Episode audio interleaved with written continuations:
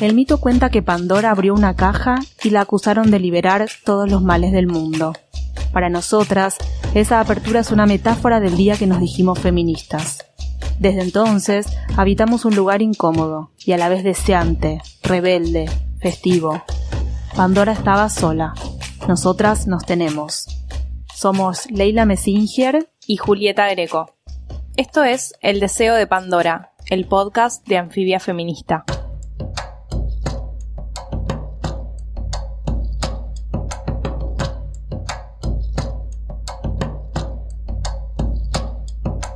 Autocultivo. Madres. Cannabis medicinal. Aceite. Dolor. Autonomía. Mi salud, mis derechos. Medicina hegemónica. Narcotráfico. Salud pública. Ley 27.350. Red de mujeres. Históricamente en nuestro país muchas mujeres se organizaron y activaron desde su condición de madres. Mamá Cultiva apareció en escena en 2016, cuando un grupo descubrió que el aceite de cannabis podía mejorar la vida de sus hijas enfermas. Una gota diaria reduce las convulsiones de 700 a solo una. Durante el proceso de aprobación de la ley de uso de cannabis medicinal, se encontraron con cultivadores y cultivadoras, investigadores, usuarios recreativos, médicas y médicos. ¿Qué le aporta el feminismo a esa red? ¿Qué nos dice la experiencia de estas mujeres a la hora de construir vidas más libres y un modelo de salud más atento a las personas? Nuestras invitadas de hoy son Ana Flores Clani Orrac. Es licenciada en Geografía por la Universidad Nacional de La Plata. Escribe su tesis doctoral sobre el movimiento canábico argentino. Integra Mujeres y Cannabis en Argentina y la Red Latinoamericana de Mujeres Canábicas. Coordina el proyecto de extensión universitaria Desandando Prejuicios, Cannabis, Salud y Comunidad en la UNLP. Ana Flor es geógrafa con una aclaración, cree en la geografía hecha con los pies. Sus pasos también toman forma de artículos que publica en las revistas Haze y Planeta Cannabis. Le gusta cantar reggae y rocksteady. Valeria Salech descubrió el poder del aceite de cannabis cuando desde la cocina de su casa escuchó reír a su hijo por primera vez. Escribió el libro La historia de Mamá Cultiva Argentina, porque ella es la creadora y presidenta de la ONG que impulsó la ley de cannabis medicinal 27.350. Es profesora de yoga, hincha de huracán, madre de dos hijas, Emiliano de 12, el que como dice ella la metió en este tema, y Ariana de 15, militante del Centro de Estudiantes de la Costa, que la interpela permanentemente. Bueno, bienvenidas, gracias por estar acá. Em, queremos saber un montón de cosas, pero la primera es que nos cuenten un poco qué pasó en estos dos años desde que se discutió y se aprobó la ley de cannabis medicinal hasta ahora en función de, estrategias políticas, de cosas que pasaron, de reuniones, de pensarse hacia adentro de las organizaciones y en función y en vínculo con, con la sociedad. ¿Qué cosas pasaron estos dos años?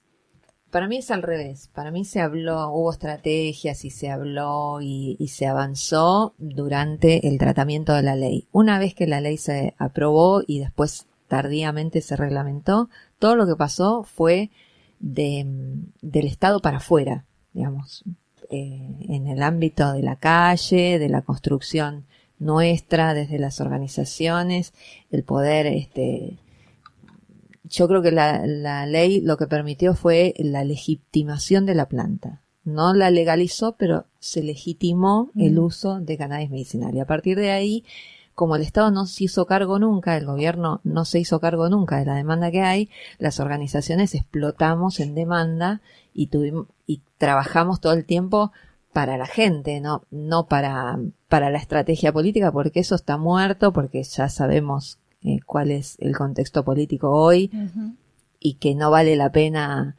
va, no sé, en, en nuestro sentir, te, puedo hablar de Mamá Cultiva Argentina, nosotros hoy tenemos que trabajar para la demanda que tenemos, no podemos ahora meternos en estrategias políticas porque no tiene sentido teniendo una ministra de Seguridad que hace propaganda política basada en la guerra contra las drogas. Nuestro discurso se, es totalmente contrario y entonces, ¿para qué? Y cuando vos decís la de responder a la demanda, que, concretamente que es conseguir el aceite. 2.500 consultas por mes. recibimos en nuestras redes sociales solamente Mamá Cultiva Argentina. No me quiero imaginar si nos sumáramos con las otras organizaciones lo que mm. sería. Es decir, hay una emergencia de salud.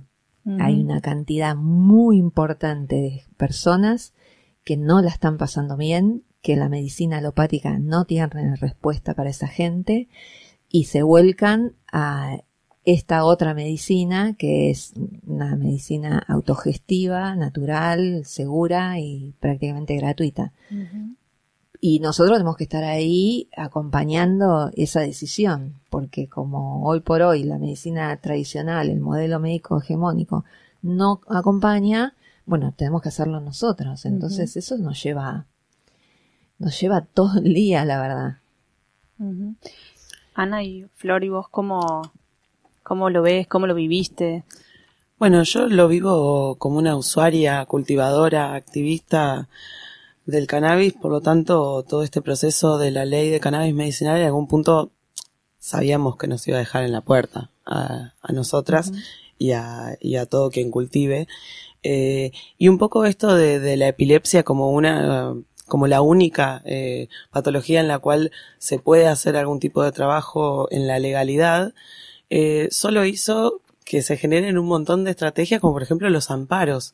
Hoy hay una lluvia de amparos, ¿no? Colectivos, individuales, y son importantes porque justamente visibilizan que hay una gran parte de la población que no le llega a esta ley. O sea que el acceso a la salud que proponía nunca, nunca lo generó en realidad.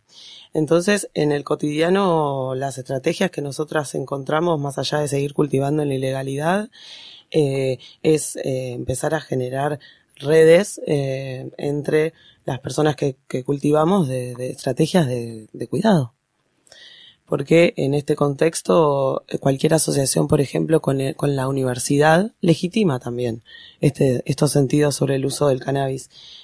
También, bueno, desde el Frente de Organizaciones Canábicas de Argentina, que se genera justamente un mes antes de la ley de cannabis medicinal, o sea, en febrero del 2017, eh, fuimos conformándonos como un frente con 35 organizaciones de todo el país. Mm. Eh, y bueno, la construcción de eso hacia adentro en comisiones y de trabajo fue todo un, desafío y hoy vamos ahora la semana que viene a la cuarta Asamblea General en donde nos encontramos cada seis meses y se plasma un poco el trabajo de las comisiones y se discuten estrategias políticas.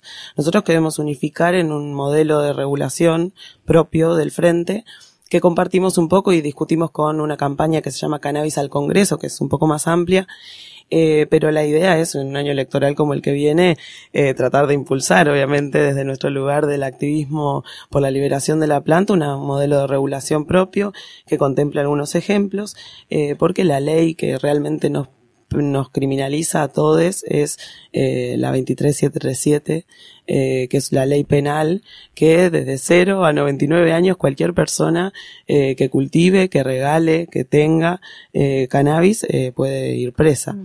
Eh, entonces, bueno, creo que tanto los proyectos de extensión universitaria son, creo que estrategias porque están, los saberes que están ahí en juego son provistos por el movimiento canábico argentino. Eh, la Universidad de La Plata tiene un cultivo de 20 metros cuadrados y las tres genéticas que cultivan fueron donadas por agrupaciones que conforman el frente. Entonces, bueno, eh, ese intercambio de saberes siempre nos deja afuera. Eh, y, y, bueno, y me parece que también es importante eh, todo lo que se hizo la semana pasada, la marcha de la semana pasada, eh, del 22 de noviembre, y toda la semana del cannabis, donde logramos estar en la legislatura, en el Senado, en un montón de universidades públicas. Entonces, bueno, eh, las estrategias son esas, eh, ir analizando los proyectos que hay sin ilusionarnos mucho, porque ya nos hemos pelado la frente bastantes veces, pero viendo otras experiencias como Canadá, que reguló ahora el uso recreativo, ya tenía lo medicinal antes, eh, Colombia, que está con un montón de experiencias en cannabis terapéutico y produciendo lo que aquí se hace en la ilegalidad, y ahí Argentina es como muy particular.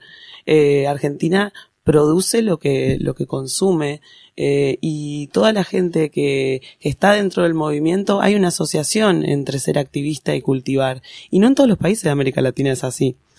Eh, igualmente, dentro del movimiento, yo siempre eh, lucho por pensarnos más amplio y sin que la ley criminalice a nadie, ¿no? Porque siempre la estrategia del movimiento era, bueno, nosotros no somos ni, ni enfermos ni delincuentes, entonces que nos corran de esa cadena que nos, que nos criminaliza. Sí, a vos, a la campesina en Colombia, Paraguay, México o donde sea que esté, también a la pequeña vendedora de barrio.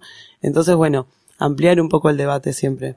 Y en este sentido, eh, se me ocurre, bueno, ambas vienen de organizaciones. Eh, ¿Cómo, qué sienten que el feminismo les ha, herramientas que el feminismo les haya aportado para, para pensar la propia militancia eh, y a la vez pensábamos antes y algo que en este podcast hemos hablado en casi todos es que el feminismo tiene como esta construcción de red.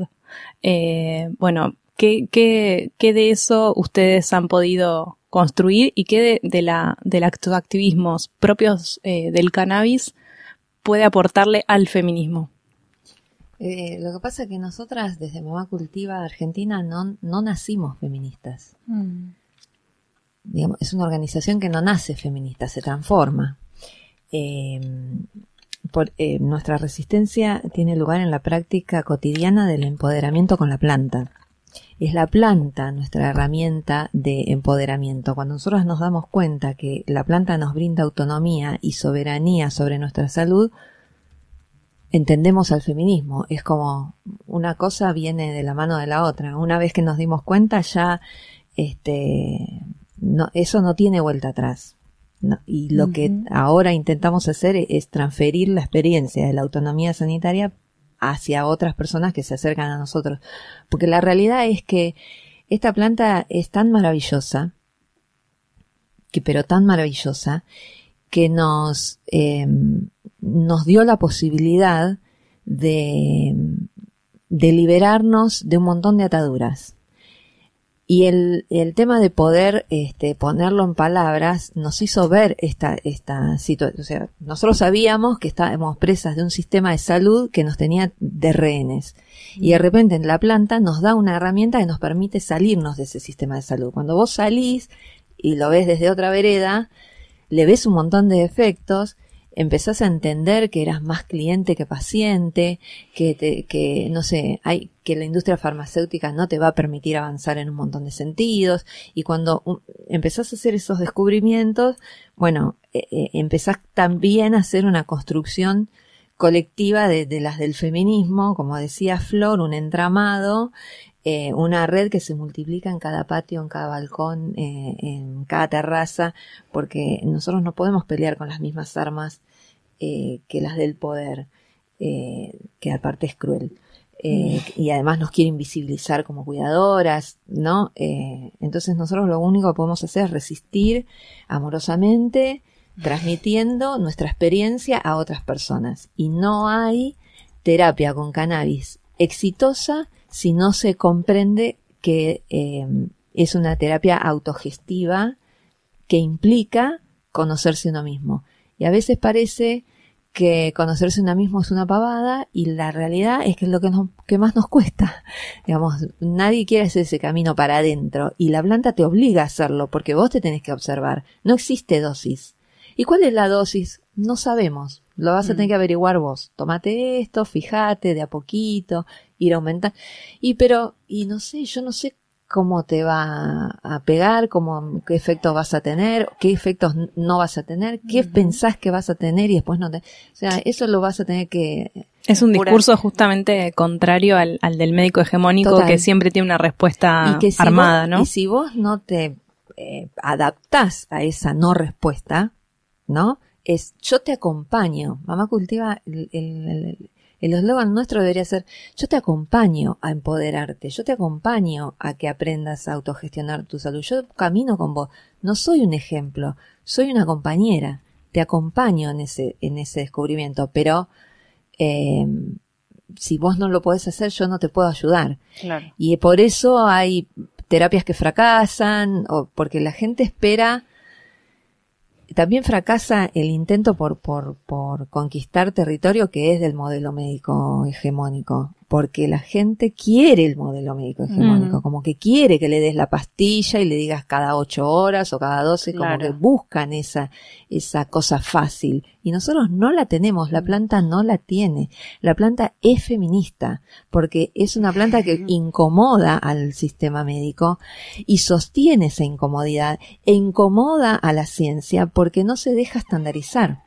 No es, no es un- el sauce que vos le sacás el, el ácido acetil salicílico y haces la aspirina. No, tiene cientos de componentes, entonces no hay forma de encasillarla en un lugar y que quede ahí y que sea para epilepsia, como quisieron hacer, porque la planta en realidad tiene un montón de propiedades medicinales distintas, con distintas combinaciones de, de todos sus componentes, que van a repercutir muy diferente en tu organismo que en el mío. Entonces ella, a la ciencia no le es fácil agarrarla, es libre.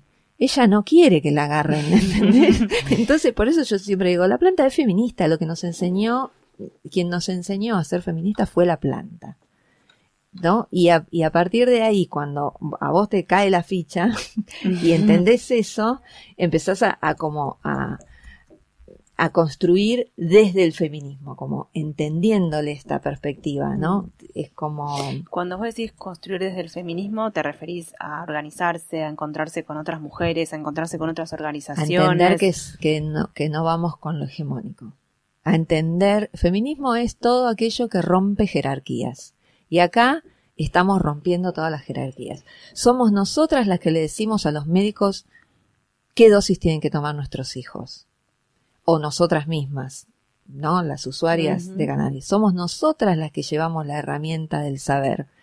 Si el médico no se adapta a, a eso, estamos fuera del sistema. Claro, claro. Y, y si se adapta, es un médico muy raro, seguramente lo carguen en los pasillos del hospital, esto pasa, eh, o, o te diga que uses cannabis a puertas cerradas y no en público porque saben que sus colegas lo van a matar.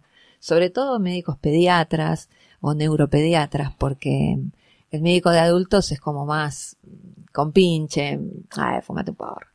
Pero el médico de un Mm. niñe, eh, una niñe, no es lo mismo y no se animan y bueno, ahí juegan un montón de otras cosas Mm. donde nosotras también somos puestas en, en un lugar de, eh, de juzgarnos, ¿no? Claro. Porque la madre tiene que ser buena madre, no puede ser madre más o menos. Y bueno, de- desde ahí el feminismo nos entra por ese lado, por darnos cuenta que nuestra, nuestra voz no vale, ir a, un diputado y decirle nos pasa esto, bueno, pero ¿qué dicen los médicos? ¿Qué te importa? Te estoy contando yo lo que me pasa. Claro. ¿Viste? Como, dale, ¿en serio me vas a preguntar por el... Vos también. Claro. ¿Y qué querés? Te lo traiga hombre también al médico. Es como, ¿viste? Obvio. ¿Qué dicen los hombres sobre esto? Claro, es, eh, es agotador, porque es permanentemente darte cuenta que esa, esa estructura eh, patriarcal, absolutamente machista, está en todos lados, hasta en tu vecino, en tu vieja, que te dice, ¿le vas a dar eso al nene? Y el médico que dijo, basta con el. Y por otro lado, también está el médico que acompaña y que es señalado por sus propios colegas. Claro, ¿Viste? Y- claro. ¿Y, cómo hacemos? Mm. Entonces, por eso, la, la construcción es feminista porque tiene que ser esa micromilitancia que nosotras hicimos golpeando despacho por despacho y, eh, bueno, abuela por abuela, ¿no? Mm. En el municipio tuyo, eh, en algunos lugares no podemos dar charlas porque el municipio no nos deja o porque, viste, todo, todo es así, da, dale, da, es eh, estar, yo me imagino Tejiendo. tejiendo y tejiendo y tejiendo y tejiendo y tejiendo. Vale, ¿no es un poco esto de, de mm, tejer un traje a medida que también eh, venían eh, discutiendo antes de la ley medicinal y es esto de la receta magistral con respecto al, al cannabis, ¿no? Eh, y un poco recordaba recién cuando hablabas de acompañar eh, esta campaña de Acompañe no castigue, que Ah, es en genial. inglés, en realidad Support Don't Punish, este año fue con la, con la cuestión de género, o sea que el tema de género y cruzado con políticas públicas sobre drogas eh, está presente en estos últimos años un montón y me parece que en ese sentido eh, mm, lo que podemos aportar desde el movimiento canábico tiene que ver con esta perspectiva antiprohibicionista eh, que creo que todavía está en, disputa dentro del movimiento y fuera eh, de, de, bueno, la criminalidad de las mujeres que de los 70 a la actualidad aumentó de 14 a 70% y que el 98% de las presas en los tres penales más grandes del norte del país están presas por la ley 23737, o sea que eh, y bueno, y después la, la, no popularidad que tienen las cárceles de mujeres con respecto a las de hombres que son súper visitadas, ¿no? Y cómo, bueno, eh, hacia adentro se criminaliza de manera selectiva, no solo a las mujeres, sino también a los travestis, trans, gays, lesbianas, LGTBI en, en general, y, y, todos los grupos, digamos, eh, vulnerables de alguna manera. Y nosotras hicimos un intento eh, con un abogado y una, y una antropóloga de México que se llama Atendiendo Redes Sororas, Experiencias Feministas Anti prohibicionistas en América Latina y lo presentamos en una jornada de género y diversidad en una mesa sobre feminismos latinoamericanos. Y la verdad que estuvo muy bueno el intercambio y siempre está esta cosa como debe haber pasado este año, ¿no? Con, y, todos los años con las, con las mamás cultivas en los encuentros nacionales de mujeres porque realmente acá en Argentina hay como una mística sobre la lucha de las mujeres que arranca con las abuelas de Plaza de Mayo y, y bueno, y está en nuestras historias, pero está bueno también que, que esta referencia sea feminista porque hace que se deconstruya mucho más, entra mucho más eh, que Valeria se posicione así hoy, eh, que... No me quedó otra, chicas. no me quedó otra porque la, la construcción de enfrente es como muy grande. Además, otra cosa que nosotros le podemos aportar, estaba pensando como herramienta fundamental, el autocultivo fue nuestra herramienta de empoderamiento. Y cuando en vos, es muy difícil de explicar para el capitalino, pero cuando vos metés las manos en la tierra y te conectás con esa energía, yo te, eh, siempre lo cuento, tengo un hijo grande y que llegué al cannabis con el nene grande y mm. estuve muchos años viéndolo y medicándolo sin que cambie nada y de repente poder hacer algo con tus manos. Claro. Y ahora nos pasa viendo a, las eh, a las que usan cannabis para sí mismas y cultivan para sí mismas que estaban como, están negadas, viste, al principio te dicen, ay, pero a mí yo no puedo cultivar ni un cactus y después con el tiempo van aprendiendo, ¿no? Y acompañando y sosteniendo, ahí van aprendiendo y cuando se, se dan cuenta que sí pueden, es un impacto psicológico muy fuerte ese, darte cuenta que sí podés. Y después pasa que todas empiezan a cultivar otras cosas y bueno, ya que está me puse una lavanda y un orégano y un no sé qué y a los dos años te las encontrás en el patio repleto de plantas y ahí es como que te vas hermanando con nuestras ancestras, con la relación con la tierra, eh, con las plantas, con la producción de sus propias medicinas, de sus propios alimentos. Y es hermanarnos un poco ahí y yo me colgué hablando en Rosario con, con unas mujeres que campesinas eh, y vos qué productos usás para y con la chinchilla que haces y nos pusimos a hablar de cultivos y fue muy hermoso porque la entendí. Y ella me entendió a mí. Y un poco eso es ser sorora, ¿no? Sí, yo te, iba a decir que hay algo de, de esto de que se llamen mamá cultiva y que sean mujeres madres que tuvieron que o que se metieron en el tema y que empezaron a, a, trabajar con el cultivo y con el cannabis a partir de lo que les pasaba a sus hijos.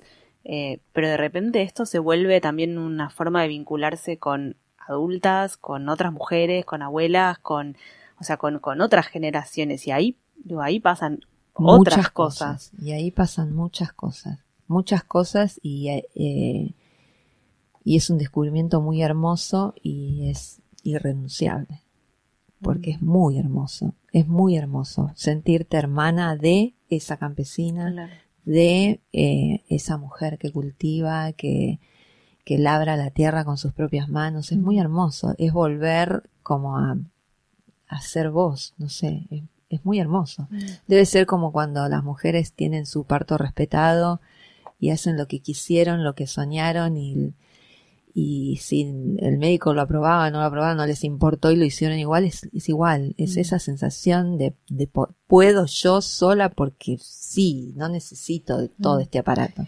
Y sola o con otras, digamos, o con, con todo, sola acompañada. en realidad siempre es con otras. Porque creo que es un poco eso, el desafío de construir de este modo antipatriarcal, de colonial, eh, antiprohibicionista, es, eh, eh, un desafío de creatividad puesta ahí y, la- y el cultivo es terapéutico.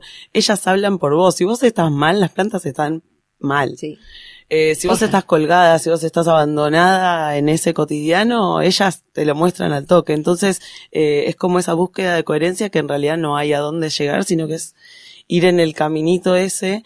Y, y también eh, me parece que hay como una, es difícil para las personas que viven en las ciudades entender que este circuito que involucra a un montón de gente porque atrás de ese prensado que consume la mayoría de las personas hoy en Argentina, del cual no se puede hacer medicina, claramente, como tampoco de la creepy en Colombia, porque tiene muchos agroquímicos que producen eh, en monocultivos cercanos. Entonces, eh, ese prensado y esa mala calidad que le llega también tiene que ver con la salud. Es un daño a la salud de un montón de personas. Eh, entonces, bueno, el autocultivo también no debe ser eh, solo, sino acompañado de pensar modelos colectivos de cultivo. ¿Por qué? Porque la persona que vive en una villa con la luz enganchada del sodio 400 lo ve por televisión. Claro. Entonces eh, es muy importante hacer ese cruce de clase, hacer ese cruce de género y siempre estar como en ese desafío de crear modos de ejercer esa igualdad que profesamos, digamos, crítica. Eh, dentro del movimiento también nos pasaba las publicidades sexistas con promotoras en calza blanca, con las semillas. Eh, vine de Colombia de la Expo Medellín, es lo que más se ve. Mm. Entonces, eh, dentro de las copas canábicas, por ejemplo, que eran, eh, que son eventos que Argentina hace 16 años que hace, eh, las mujeres no nos sentábamos a la mesa. Hoy hay mujeres juradas de copas. Y un poco lo que los demás países de América Latina hacen es mirar lo que pasa acá. Y no solo por ni una menos y el aborto legal, que sí somos referencia, eh, sino también porque dentro del movimiento pudimos empoderarnos cultivando a pesar de todo, en la ilegalidad. Y hoy son esas las proveedoras de medicina. Claro. Eh, también por eso un poco a veces me molesta cuando se habla de los cultivadores, porque me parece que los cultivadores y las cultivadoras, que pudimos, sostenemos, acompañamos y nos, nos informamos, porque yo antes siempre decía, el movimiento canábico antes producía cannabis para sí mismo y ese excedente de producción lo compartía con sus amigas. Hoy, ese excedente de producción se va a una persona que lo necesita para combatir una patología. Entonces, obviamente, eso, más el aumento del precio en la ilegalidad de las flores, que antes no se vendían, pero que eh, con un prensado de tan mala calidad empieza a surgir, eh, hace que hoy eh, la mayoría de las personas compran. Entonces, si bien el movimiento canábico, las mamá cultivas, proponemos esto de cultivate, cultivá en contra del narcotráfico, no seas más parte de este negocio, tenemos que criticar el negocio, Mm. que es Claro. el, el narco, la, la prohibición, ¿no? Narcoestado. Aparte porque es el, perdón, pero es el, el sistema capitalista se inyecta el dinero del lavado de activos, de la trata, de la, de la venta de armas y de la venta de drogas. Entonces, el cannabis es el 75% de los usuarios de drogas ilegales en el mundo. Sin el cannabis, no se justifica una guerra contra las drogas y que es la lógica de intervención que geoestratégicamente Estados Unidos siempre tuvo sobre nuestra región. Entonces, ir cruzando las escalas y poder hablar de nuestro cultivo chiquitito estigmatizado abajo de un, de un armario y también poder hablar de la lógica del de- neoliberal del sistema que nos propone competir, por ejemplo, entre las mujeres. Entonces, todo lo que tenga que ver con hacer, tener redes que sean de horizontalidad, en donde nos cuidamos, nos apoyamos, nos asesoramos, eh, lloramos, nos encabronamos y, y, y podemos construirlo, eh, me parece que ese es el desafío. Eh, y que el feminismo en eso nos da muchas herramientas para pensarnos. Hace un rato Ana Flor hablaba de los sentidos eh, legítimos e ilegítimos del cannabis y a la vez también hablábamos antes fuera de micrófono con Vale sobre eh, los sentidos legítimos, no solo fuera de micrófono, vos también mencionaste algo de sentidos legítimos e ilegítimos de la maternidad, o sea, lo que una madre, una buena madre debería hacer, lo que una mala madre hace, eh, y ustedes están un poco en esa tensión, lo que la madre debería hacer por un hijo, todo, eh, y lo que hacen que es darles una droga ilegal a los niños. O sea, están en esa tensión y a la vez hay otra tensión que es la que plantea Ana Flor, que es la tensión con los sentidos legítimos e ilegítimos, madres consumidoras recreativas. Eh, ¿Cómo, qué pueden aportar sobre eso? ¿Qué pueden contar? Nada, problematizarlo. Eso. La realidad es que, sí, no, no, porque a ver si Yo no traigo ninguna verdad, quiero que sepan. No, yo tampoco, No. che. Son Eh, tus Eh, experiencias. no, no, no, nosotros lo que tenemos que hacer es por lo menos este, cuestionárnoslo. Mm. Eh, cuestionarnos esto de, de- del rol de cuidadoras que nos toca y que, y que hace mucho daño, que es, un, que es real que eso que llaman amor es trabajo no pago y, no reconocido ni por el Estado ni por nadie, porque el Estado uno como que lo espera, porque es patriarcal y no sé, la, colonización vino así, pero a veces de, de, de tus pares es, es doloroso que no se reconozca que, que nosotras estamos... Yo elegí ser madre, no elegí ser enfermera, abogada, terapista ocupacional, Mm. ¿no? Y, y lo soy, lo tengo que ser. Yo creo que el- la, la maternidad desde, el- desde la visión capitalista es, eh, es, para ellos debe ser un golazo, porque es una explotación eh, a una figura creada por ellos. Entonces es como, yo no quiero estar ahí. Me preguntás dónde querés estar, no sé. Vamos a construirlo juntas, pero ahí no es. Por ahí no es. Eh, no, eh, qué sé yo.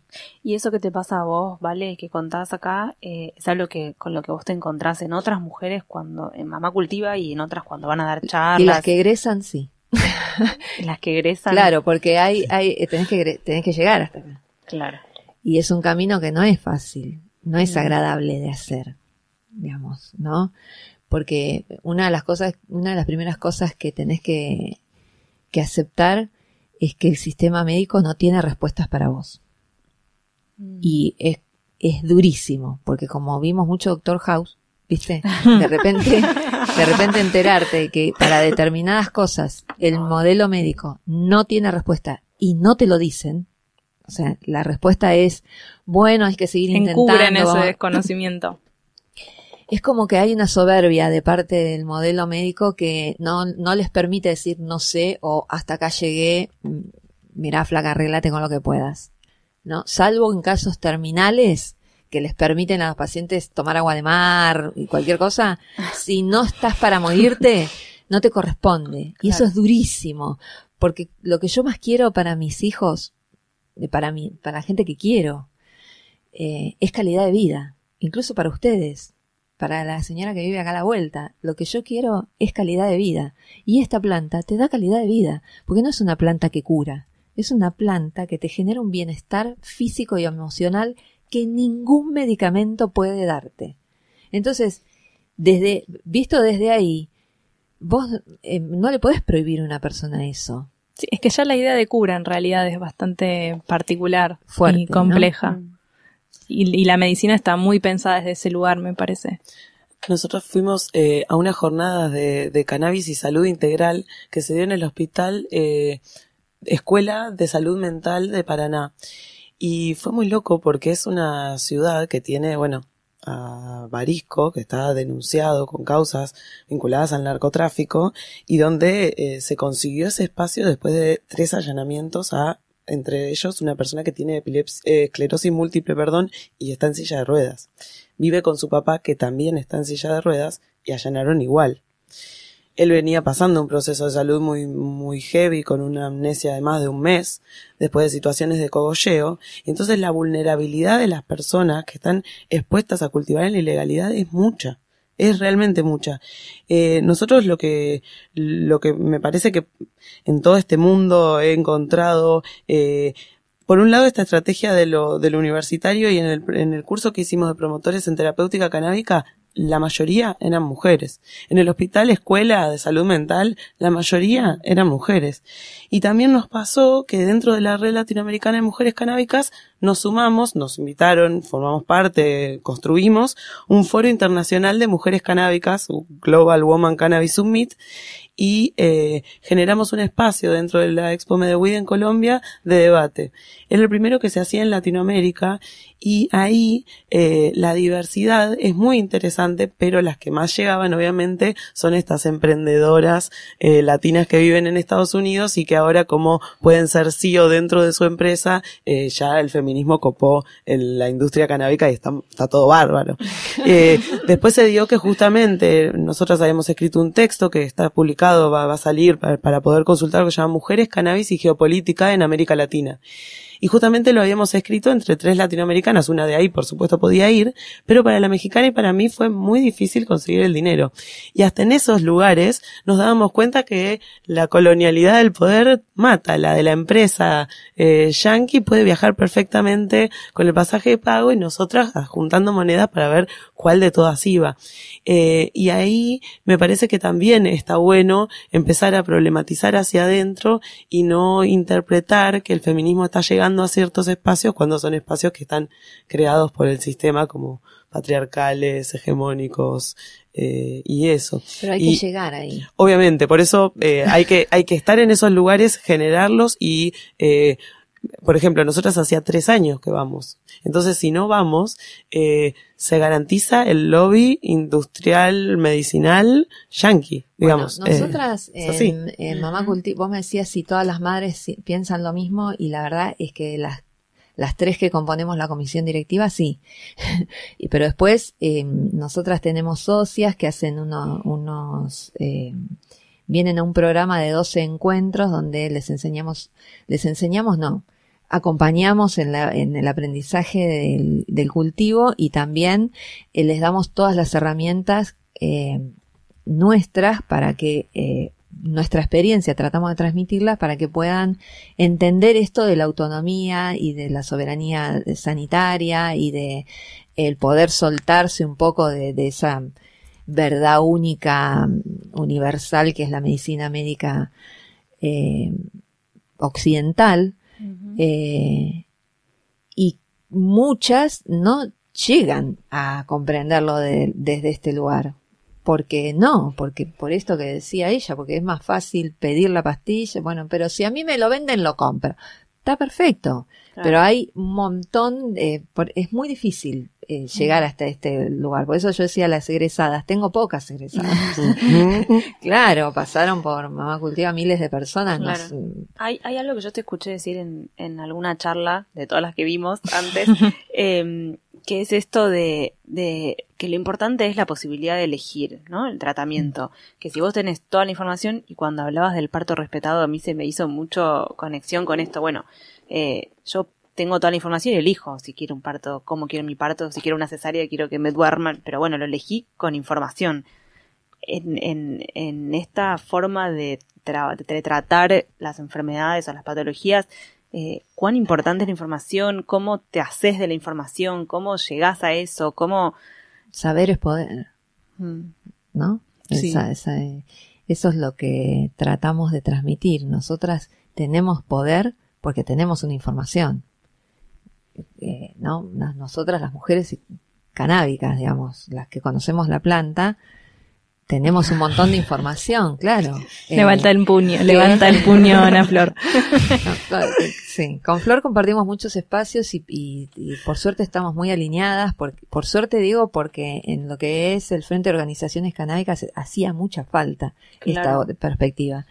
Eh, pero las que conocemos la planta, digamos, eh, nada. eh, sabemos que hay ahí un- una información que en mi caso yo sentí mucha culpa cuando empecé a usar cannabis en mi hijo y vi los resultados que tenía, me mataba pensar que había llegado tarde.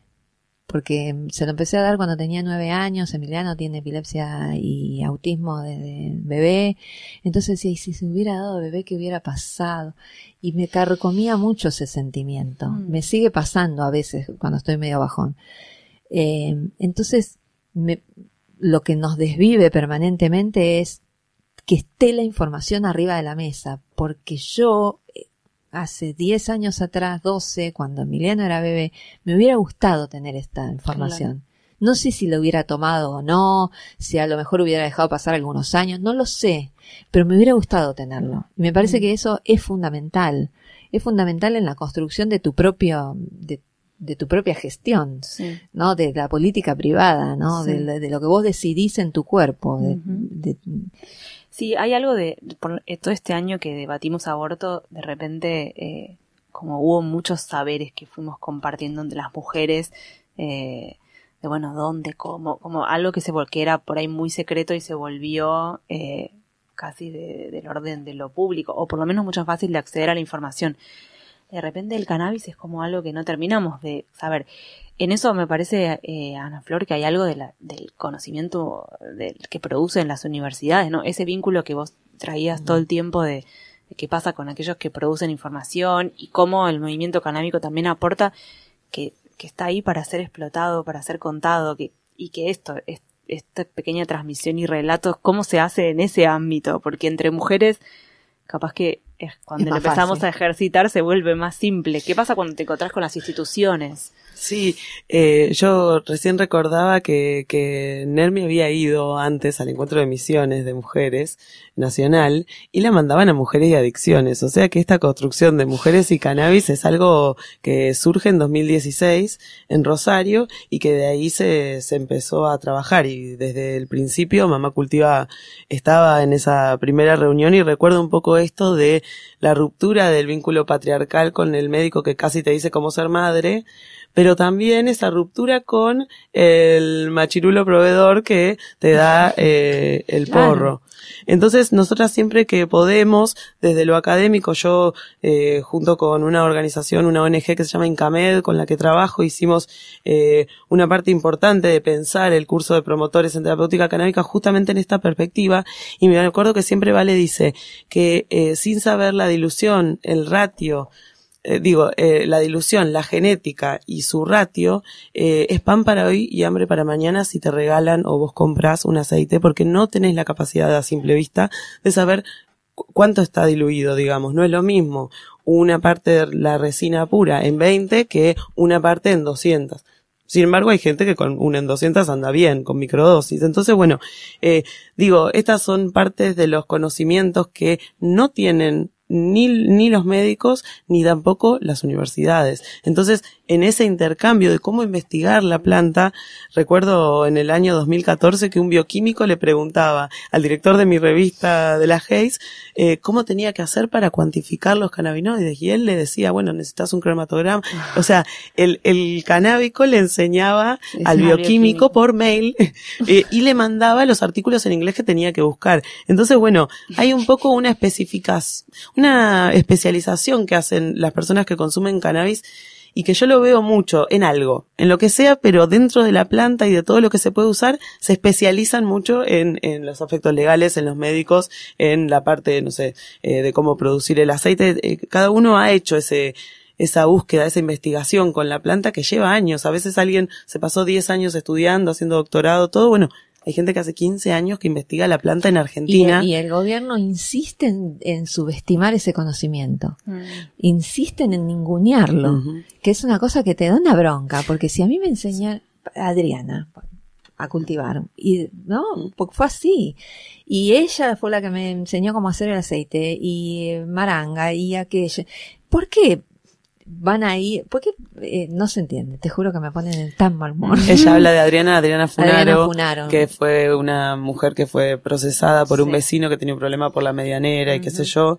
Eh, no, y, y, bueno, y esta experiencia de la Universidad de La Plata también se replica y está presente en la Universidad Nacional de Rosario y ambas están cuantificando extractos que vienen de la calle, que es también legitimar lo que está pasando por fuera de la legislación.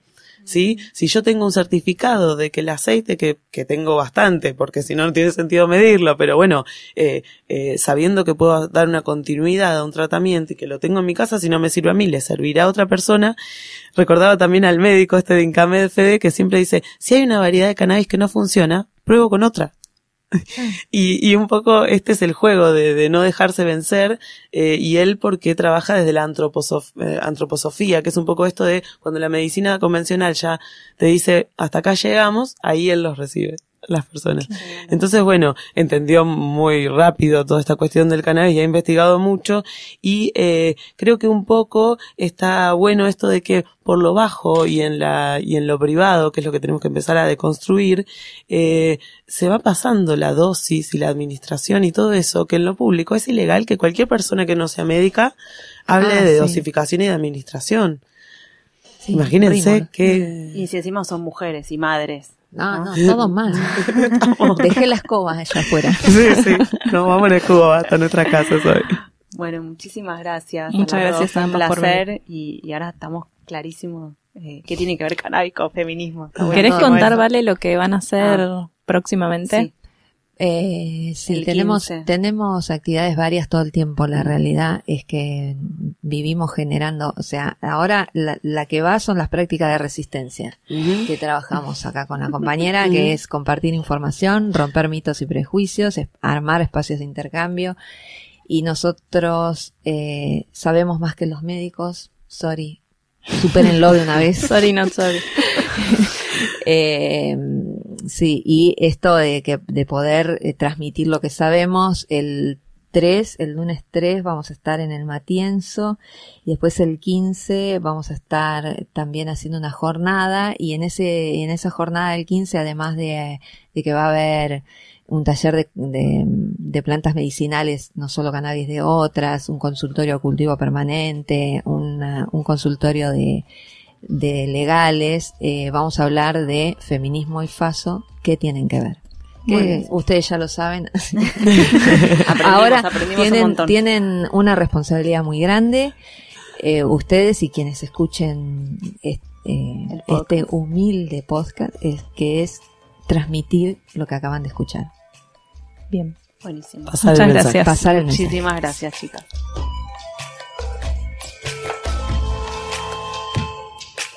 Esto fue El Deseo de Pandora. Somos Leila Messinger Y Julieta Greco. En la producción estuvo María Mancilla. Escucha todos los episodios de El Deseo de Pandora y los demás podcasts de Revista Anfibia en revistaanfibia.com. También puedes suscribirte en Spotify, Apple Podcast, Google Podcast y tu app de podcast favorita.